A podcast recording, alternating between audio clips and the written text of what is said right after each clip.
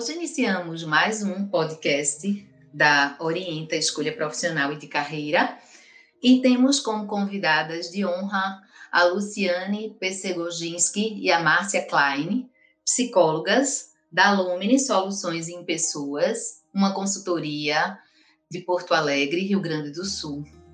Temos o maior prazer de receber vocês, é, Márcia e Luciane, que junto comigo fizemos assim um belo percurso é, num curso de curadoria de carreira. Né? Temos assim muita admiração por vocês, pelo trabalho na Lumine e é, o tema proposto para esse podcast de hoje, que é transição de carreira, é um tema bem oportuno é, no momento em que a gente se encontra em plena ainda, né, infelizmente, pandemia, onde os reposicionamentos das pessoas no mercado de trabalho se encontram é, de forma tão crescente, esses reposicionamentos, é, essas recontratações, as formas de contratação também, é, com a ampliação do home office.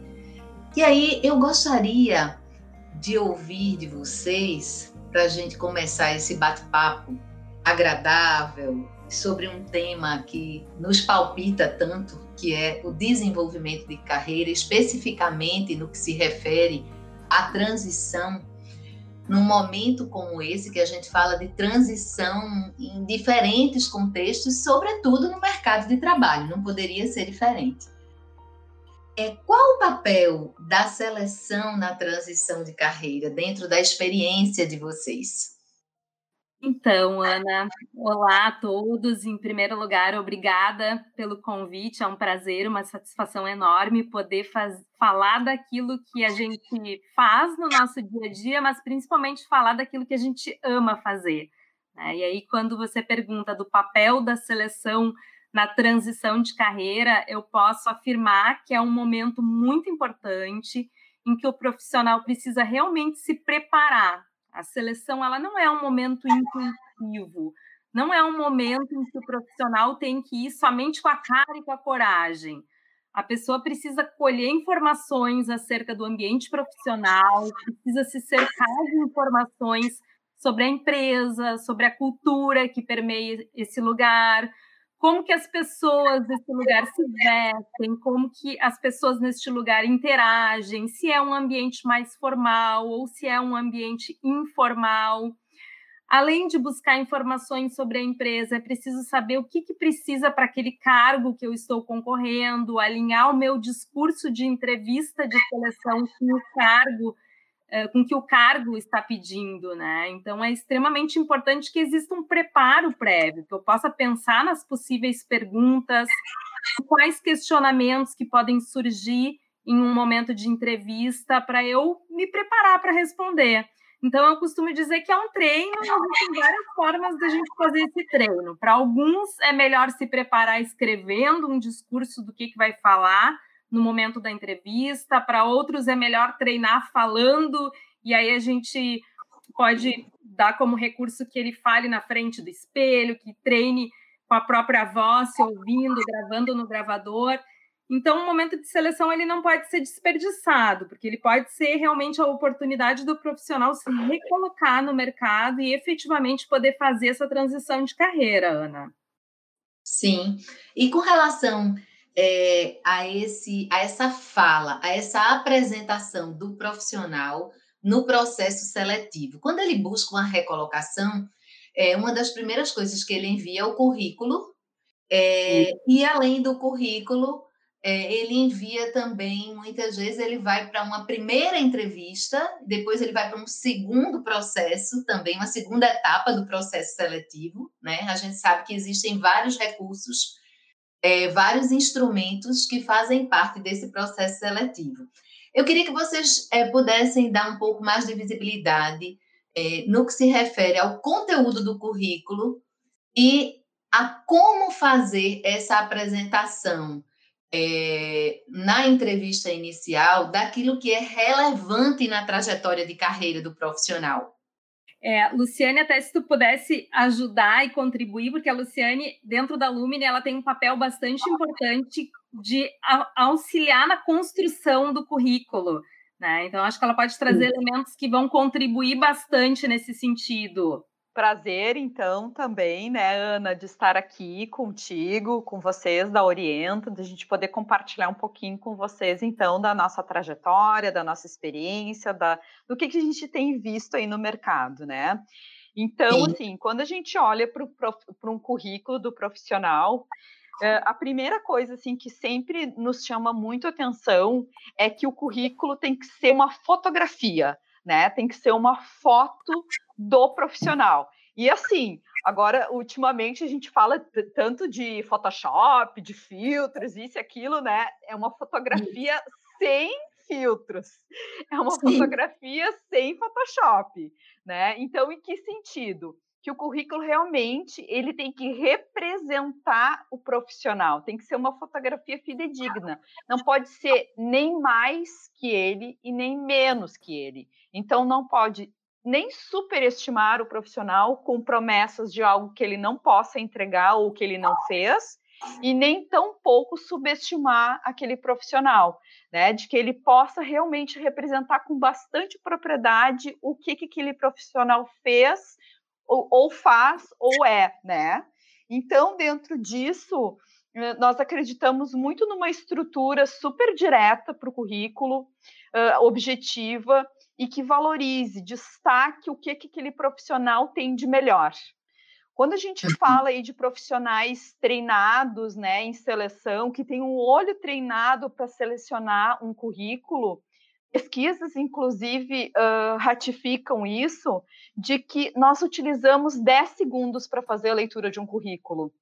É, então, a gente bota o olho nele, a gente faz uma leitura super rápida e a gente consegue, com, em função do nosso treino, dizer se esse currículo nos ajuda, nos serve ou não para aquela posição, se é um currículo adequado ou não para aquela posição. Então, imagina, numa leitura super rápida dessa, né, que eu estou comentando com vocês, de 10 Sim. segundos, o quanto esse profissional tem que utilizar de uma maneira super objetiva e assertiva para que esse currículo chame atenção. Né? Então, ele tem que uh, colocar palavras-chave que representem ele, né? colocar um resumo da qualificação bem feito, colocar as três últimas experiências profissionais, destacar projetos onde ele pôde contribuir para a organização onde ele esteve. Né? Então, essas são todos uh, cursos que ele tenha feito, né? a formação acadêmica atualizada. Então, todas essas informações vão fazer diferença. Hoje em dia, a gente tem falado cada vez mais da utilização da inteligência artificial nos processos seletivos. Então, para isso também, o currículo tem que estar adequado para essa nova realidade, de que daqui a pouco não é mais uma pessoa, não são mais as pessoas que estarão vendo o currículo, e sim uma inteligência artificial. Então, também não adianta ter uh, um currículo todo rebuscado, com imagens, né, com elementos gráficos, com informações desnecessárias, porque isso, inclusive, pode prejudicar a análise por parte de uma inteligência artificial, tá? Então, assim, uhum. sendo um, assim bem, né, de uma forma bem resumida, Ana, te trazendo assim que é um currículo direto, um currículo assertivo, um currículo que represente, que tenha as informações bem claras. A gente trabalha aí com currículos de uma, duas páginas. Claro que a gente também tem realidades, né, que pode ser um pouquinho menos, um pouquinho mais, dependendo do profissional. Mas essas são as principais dicas né, para o profissional aí poder estruturar o seu currículo com bastante clareza. E assim, outra recomendação também, que ele vá para a entrevista tendo estudado o seu currículo, né, que ele saiba o que, que está escrito ali, para que ele não seja, ah, mas o que está, né, não seja pego de surpresa, que ele mostre consistência daquilo que ele colocou no papel e que leve para o momento de entrevista. Uma das coisas que eu tenho observado fazendo é, desenvolvimento de carreira de alguns profissionais que buscam ou reposicionamento ou o próprio desenvolvimento mesmo da carreira, é, dificilmente eles pensam numa estrutura de currículo onde descrevam os projetos dos quais participaram e que agregaram valores e diferencial é, a vivência da empresa ou a vivência deles enquanto profissional. E é uma coisa super importante. Interessante que muitas vezes eles descrevem é, qualificações que representam um pouco do autoconceito que eles têm, né, cada um sobre si. E tantas vezes esses projetos é, podem iluminar muito mais o campo e dar mais visibilidade, a consistência da atuação profissional, não é verdade? Sem dúvida, Ana. Isso é uma questão que a gente trabalha bastante, né? Quando, porque os projetos, as realizações são o pulo do gato. Então, o que Isso. tu teve de diferente, tu como profissional teve como diferente para agregar para aquela empresa, para aquela posição. Então, é o teu diferencial competitivo, né? Então, o que que du durante o tempo que tu trabalhou naquela empresa, o que que tu deixou como um legado para ela, né? E não pensando que o legado tem que ser uma coisa ó, de outro mundo, não, mas o que que tu teve de realizações que tu pôde deixar né, na, na história que tu, que tu teve naquela empresa. E eu gosto muito de ter esse olhar para o currículo, porque no momento que o profissional faz esse mergulho para poder se colocar em contato com essas informações, ele indiretamente está se preparando para o momento de entrevista ele está preparando o seu repertório para levar isso para um contexto de entrevista, porque o currículo ele segue todo um encadeamento, né? O que eu coloco lá em cima de informações gerais, o que eu coloco a seguir em termos de resumo de qualificação, vai ser sustentado pelo que vem a seguir no currículo, que é pela formação acadêmica, pelos cursos que realizou, pela questão de línguas e pela experiência profissional que contemplam aí sim as realizações, né, os, os projetos. Então, faz muito sentido sim olhar para projetos, olhar para realizações e isso vai aparecer também na entrevista como diferencial desse profissional. É, uma coisa que eu acho também importante a gente destacar nesse momento é que é, o currículo muitas vezes ele, ele está sendo apresentado para um dado cargo e um processo seletivo com a consistência que vocês realizam pode até é, dar como sugestão ou como avaliação, resultado da avaliação, uma indicação para uma, um outro cargo. E o indivíduo não tinha nem ainda pensado numa transição de carreira ou numa transição de cargo, né? Ou se candidatar para um outro cargo. Mas tantas vezes, é, eu imagino que você já tenha se deparado com situações como essa.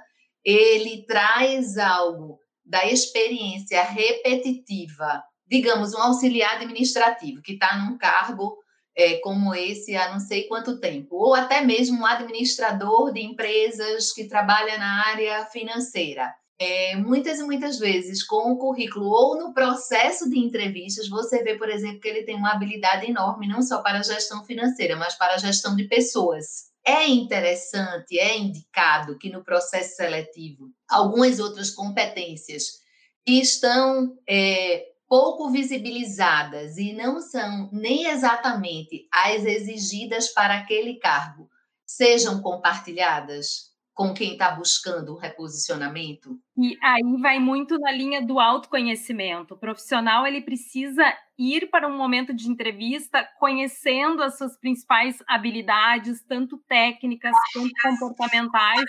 Obviamente, por vezes, o próprio entrevistador percebe um potencial desse profissional para para estar indo mais para a direita ou mais para a esquerda. Ele mesmo identifica dentro do cenário da empresa em que ele está inserido ele veio para uma vaga X, mas daqui a pouco ele pode ter um perfil para uma vaga Y que eu também tenho, né? Então, é um, é um, é um duplo trabalho. O, o, entrevistador faz essas vias de ir conhecendo o perfil e a pessoa também tem que conhecer as suas habilidades para poder vender tudo isso durante o momento de entrevista. É, porque às vezes ele está, por exemplo, um administrador que está no cargo de gestor financeiro é, por algum tempo, ele pode estar por uma questão de oportunidades, por uma determinada trajetória que ele vem galgando, mas é, em num outro, numa outra etapa dessa trajetória, no momento, por exemplo, de uma demissão e que ele se candidata novamente a um outro cargo, a uma empresa onde o cargo é o de administrador de empresas, mas ele dá uma certa, digamos, ele tem o desejo por conhecer suas competências de atuar como na gestão de pessoas. Entende? Às vezes o currículo pode também não expressar uma experiência naquele cargo especificamente, naquela função, mas o desejo, a aspiração, o reconhecimento das forças e competências pelo próprio candidato e também pela empresa selecionadora pode dar a ele uma oportunidade de é, se candidatar a um cargo dessa natureza, né? Sim, acho que o mercado está cada vez mais aberto para isso, né? A gente percebe que as empresas é, não necessariamente tu vai, tu, tu olha para a habilidade para o perfil comportamental. Se a pessoa tem um currículo todo voltado à área financeira, mas em uma entrevista tu também conhece aquele perfil e investiga potencial para alguma outra área, Hoje existe uhum. uma abertura maior do mercado para fazer esse job rotation, para fazer essa migração de uma área para outra.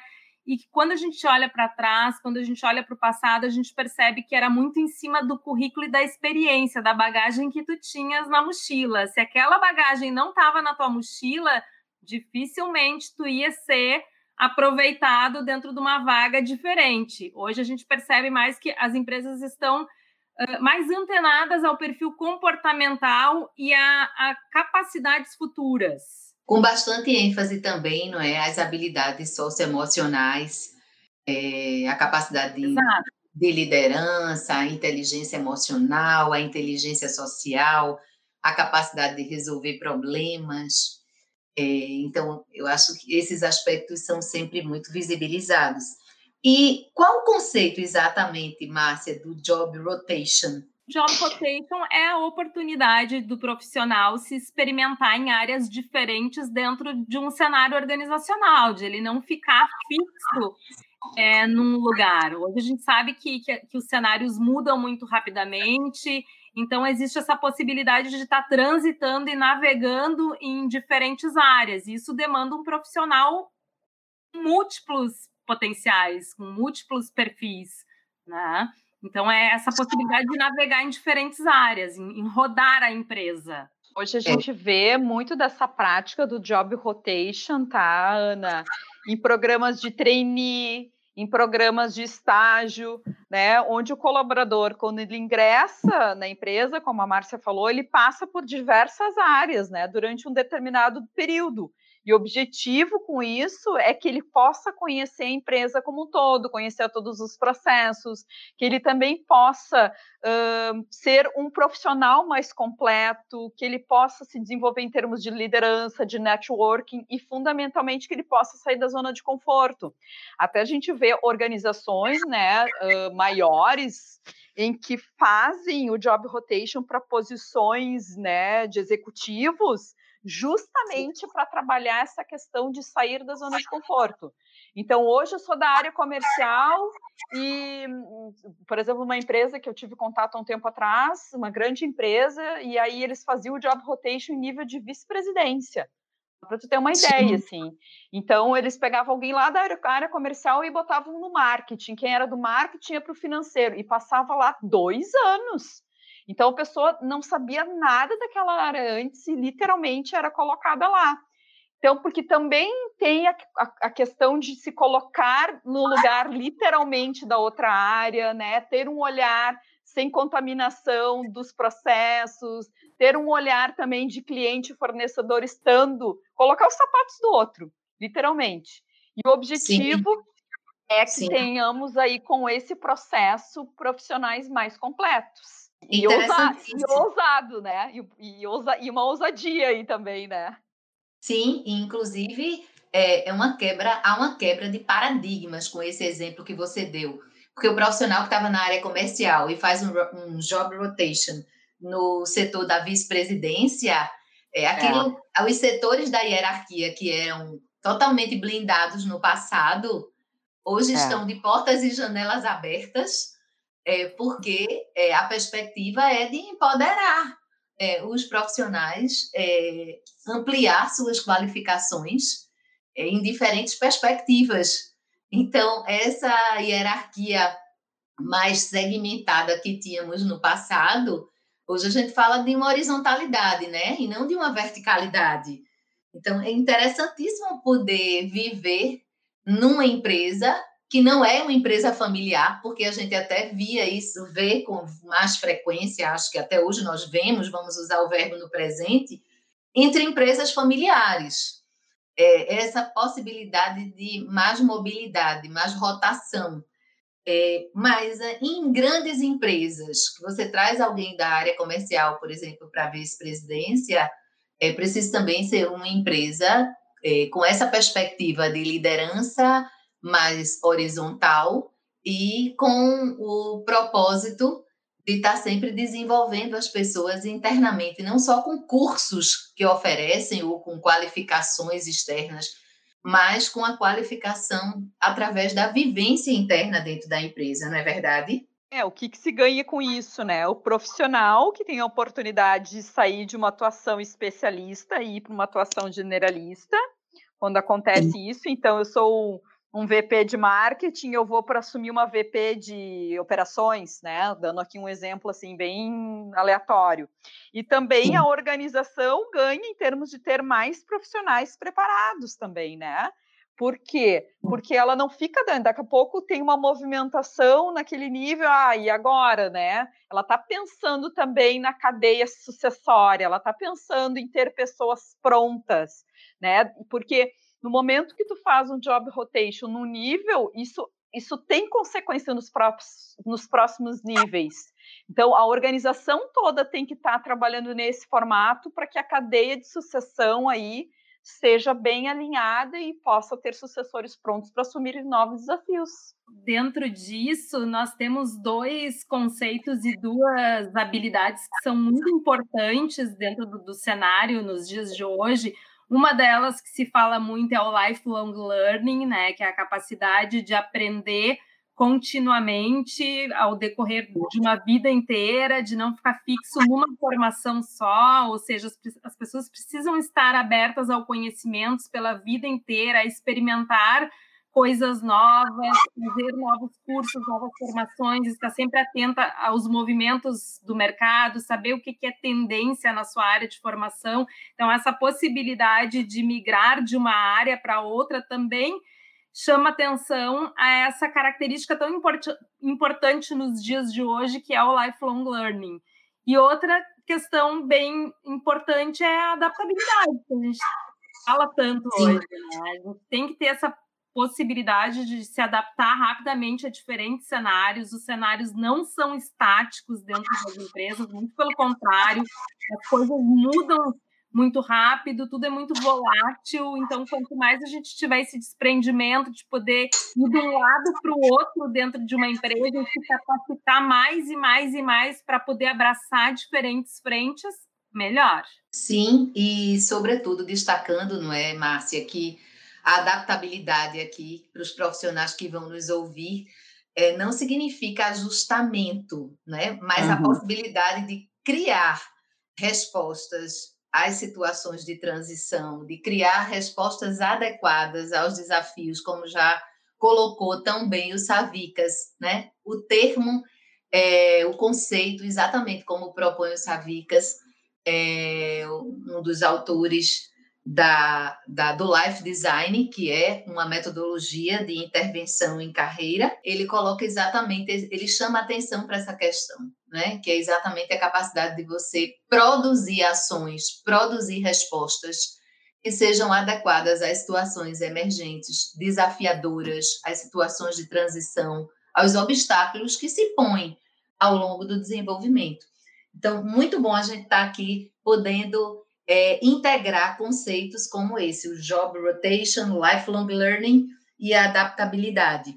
É, eu gostaria de saber também o que vocês têm a compartilhar sobre as carreiras Y, né? Esse alfabeto aí que está sendo é. tão pulverizado ao longo dos últimos tempos. Sim, Ana, se a gente deixar, tem um alfabeto inteiro, né? Não é nem só eh, Y, tem W, tem Z, enfim, né? Tem para todos os gostos. Mas vamos aí concentrar o nosso olhar em relação à, à carreira Y, né?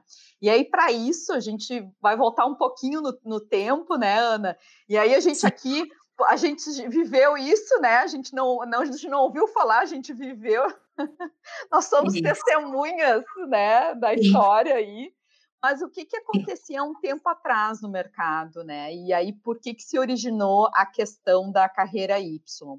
Por uma falta de planejamento de carreira, na verdade, a gente tinha carreiras até então que elas eram lineares. Né?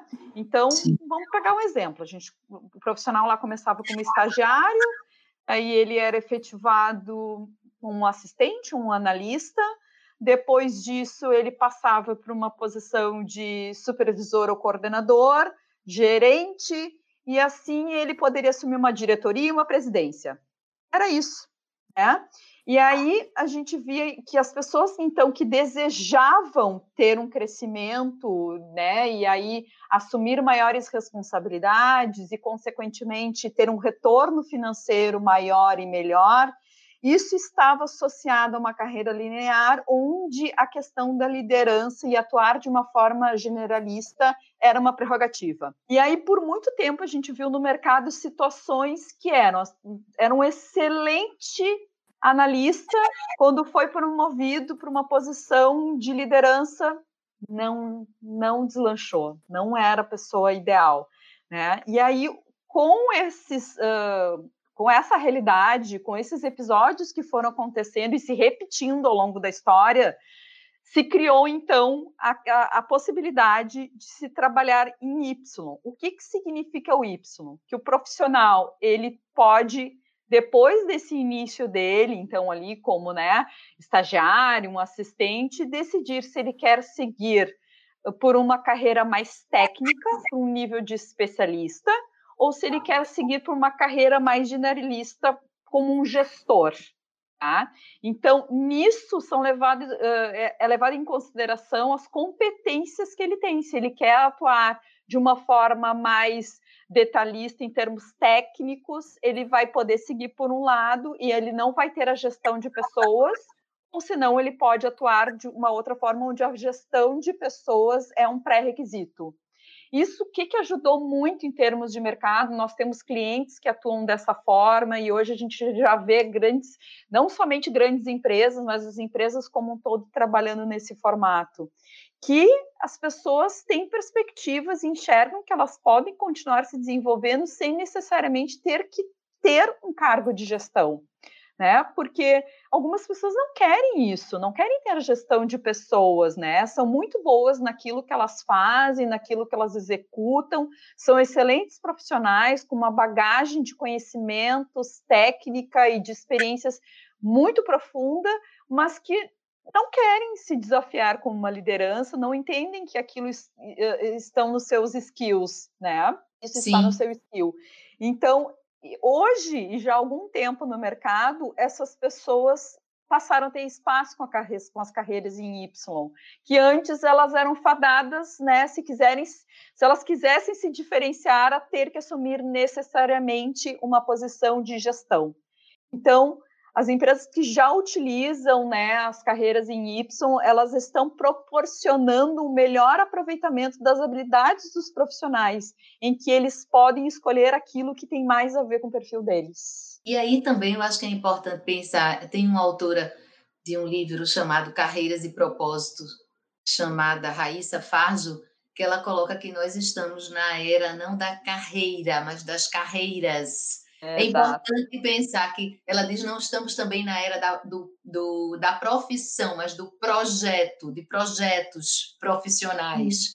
Uhum. É, é, e aí eu acho que é importante também dar visibilidade que quem busca transição, quem busca recolocação, nem sempre está infeliz, mas está percebendo-se de uma forma diferente.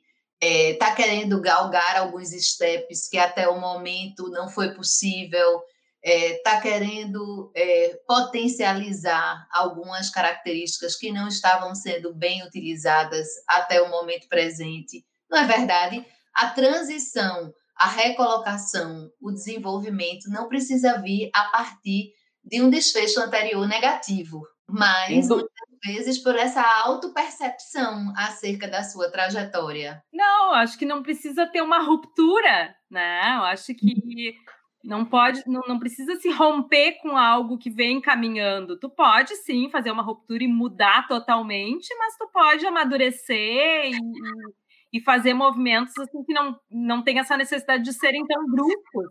É, na Lumine, a experiência que vocês têm vivido, as buscas, por exemplo, por processos seletivos. Eu sei que há uma solicitação, às vezes, da empresa, das empresas para vocês, para a consultoria, assim como há uma busca de alguns profissionais é, que querem uma recolocação no mercado, que querem uma orientação para fazer uma transição, mas, em linhas gerais, quais os públicos mais predominantes atualmente no contexto, no cenário atual, inclusive depois de um ano como esse que estamos vivendo, né? Em pandemia, mudança da forma de contratação é, nos espaços profissionais, mudança na forma de, de cenários também, né? Os ambientes estão se reconfigurando. Haja visto que hoje tem muito trabalho para os arquitetos Inclusive, é, eu estava entrevistando uma pessoa semana passada que está fazendo, concluindo a arquitetura,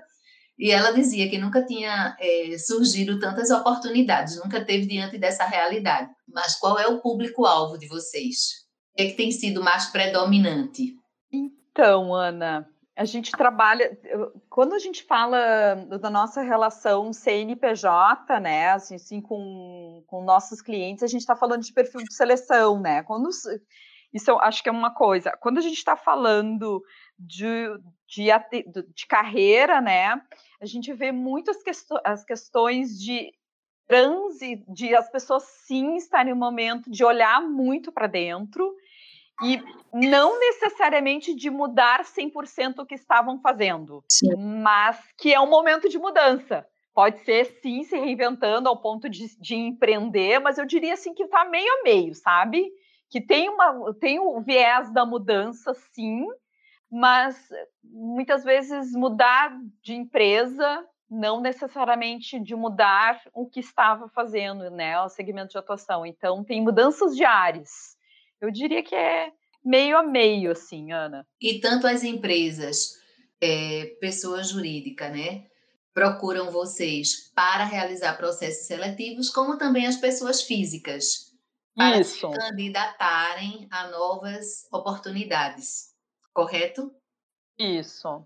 A solicitação para seleção de estagiários também? Eventualmente, sim.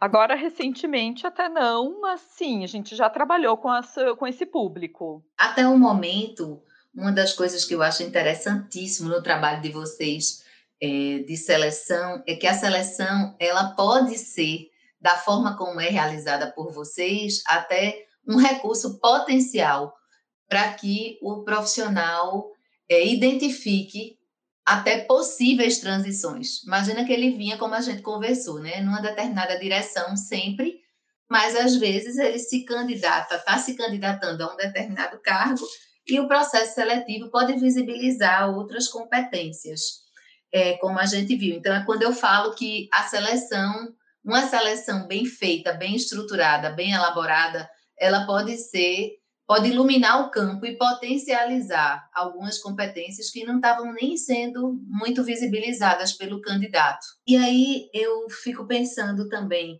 numa situação de preparação para a transição, é, ou no próprio processo seletivo, né?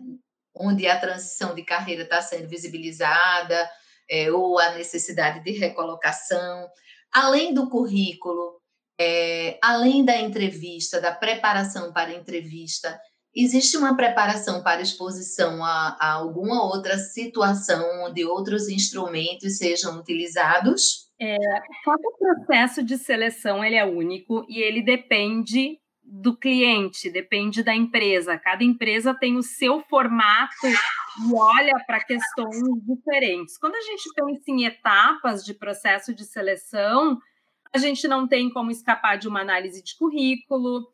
Entrevista individual é algo muito difícil de não acontecer, né? Então a gente tem como praticamente mandatório num processo de seleção ter uma entrevista individual. Algumas empresas se utilizam de entrevista coletiva para conhecer alguns perfis, e aí utilizam-se de técnicas que avaliam dinâmicas de grupo para nortear esses momentos. Muitas empresas utilizam como etapas testes de personalidade, testes de análise comportamental. Hoje em dia, a maioria do, do, das empresas utiliza ou o DISC, ou o Solids Profiler, ou o PDA, são exemplos assim de ferramentas bastante utilizadas. Algumas empresas também utilizam cases com análises situacionais, provas Sim. técnicas para avaliar habilidades técnicas.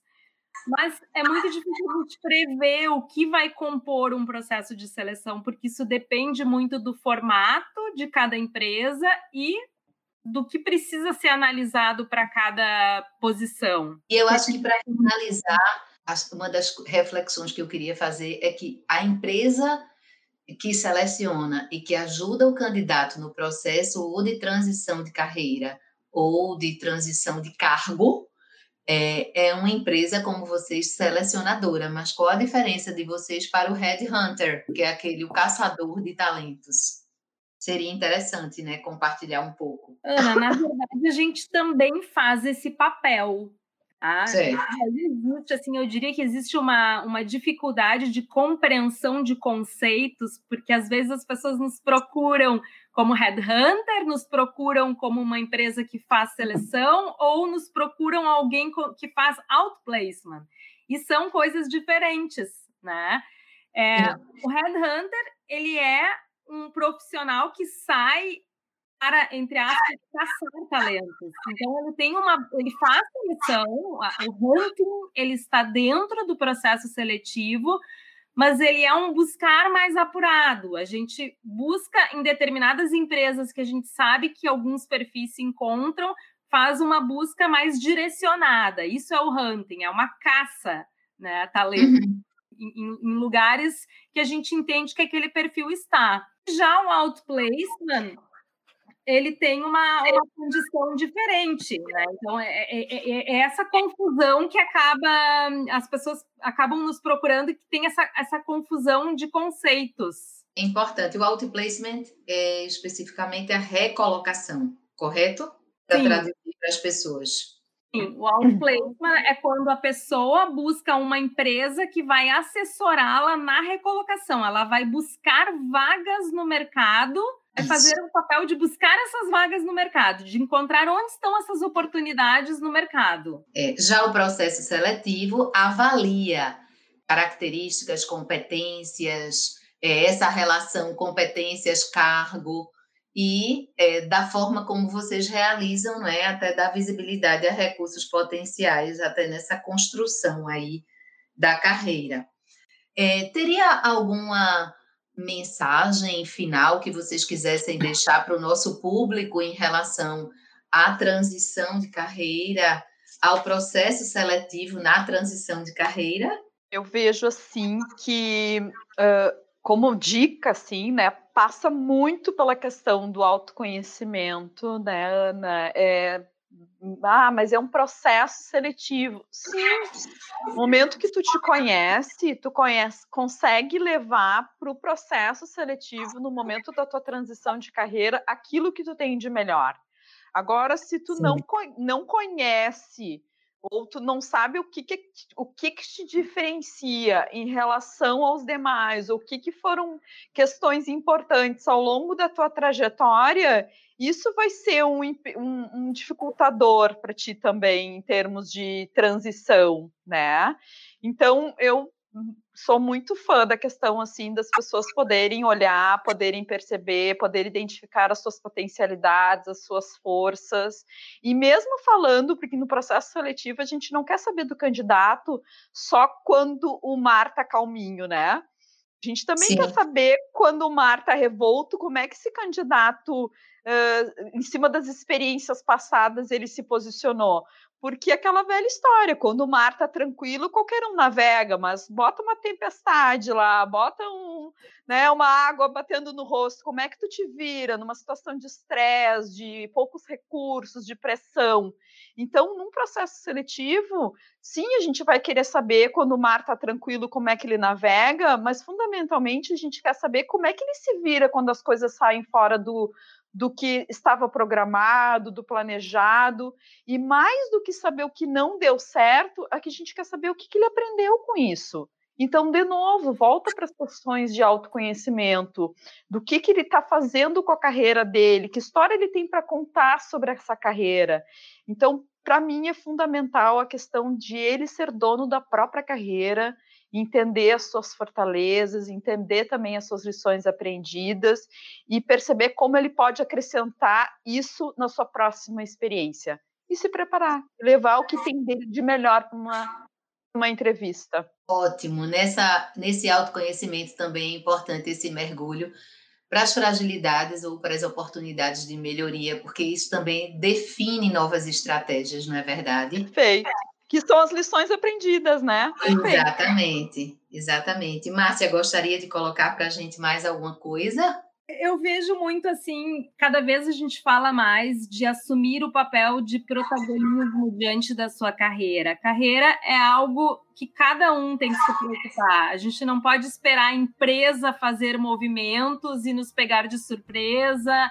E muito, durante muito tempo as pessoas eh, tiveram esse momento mais de serem espectadores da sua própria carreira, de não tomar a sua própria carreira com o protagonismo necessário. E hoje a gente entende a importância, é a tua vida, é tomar a vida nas próprias mãos, né? E, fazer dela o que, o, que, o que melhor for de acordo com esse autoconhecimento que a Luciane está falando que é tão importante. Para eu poder saber para onde eu vou, eu preciso me conhecer né? Eu preciso, preciso ter a linha do autoconhecimento.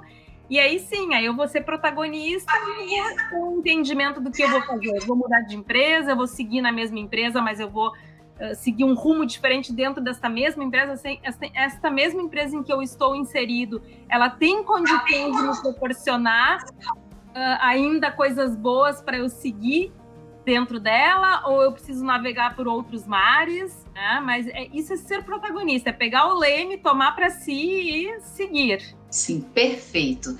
É, é como se a gente tivesse agora no final podendo fazer uma síntese que para a transição de carreira é preciso autoconhecimento, é preciso protagonismo, é preciso essa é, fotografia sem filtros da trajetória percorrida até o momento e é preciso desenvolver a perspectiva de que o processo seletivo, a inserção no novo local, é, não encerra teu processo de construção, né, do desenvolvimento da carreira. É, eu quero agradecer muitíssimo a vocês pela preciosa participação, pelas trocas, por esse momento de aprendizagem e tenho a certeza que nos veremos em outras oportunidades. Muito obrigada. Nós que agradecemos, Ana. Foi um prazer esse momento aqui contigo. Prazer todo nosso. Um beijo grande para vocês. Beijo, obrigada. Obrigada. Obrigadão.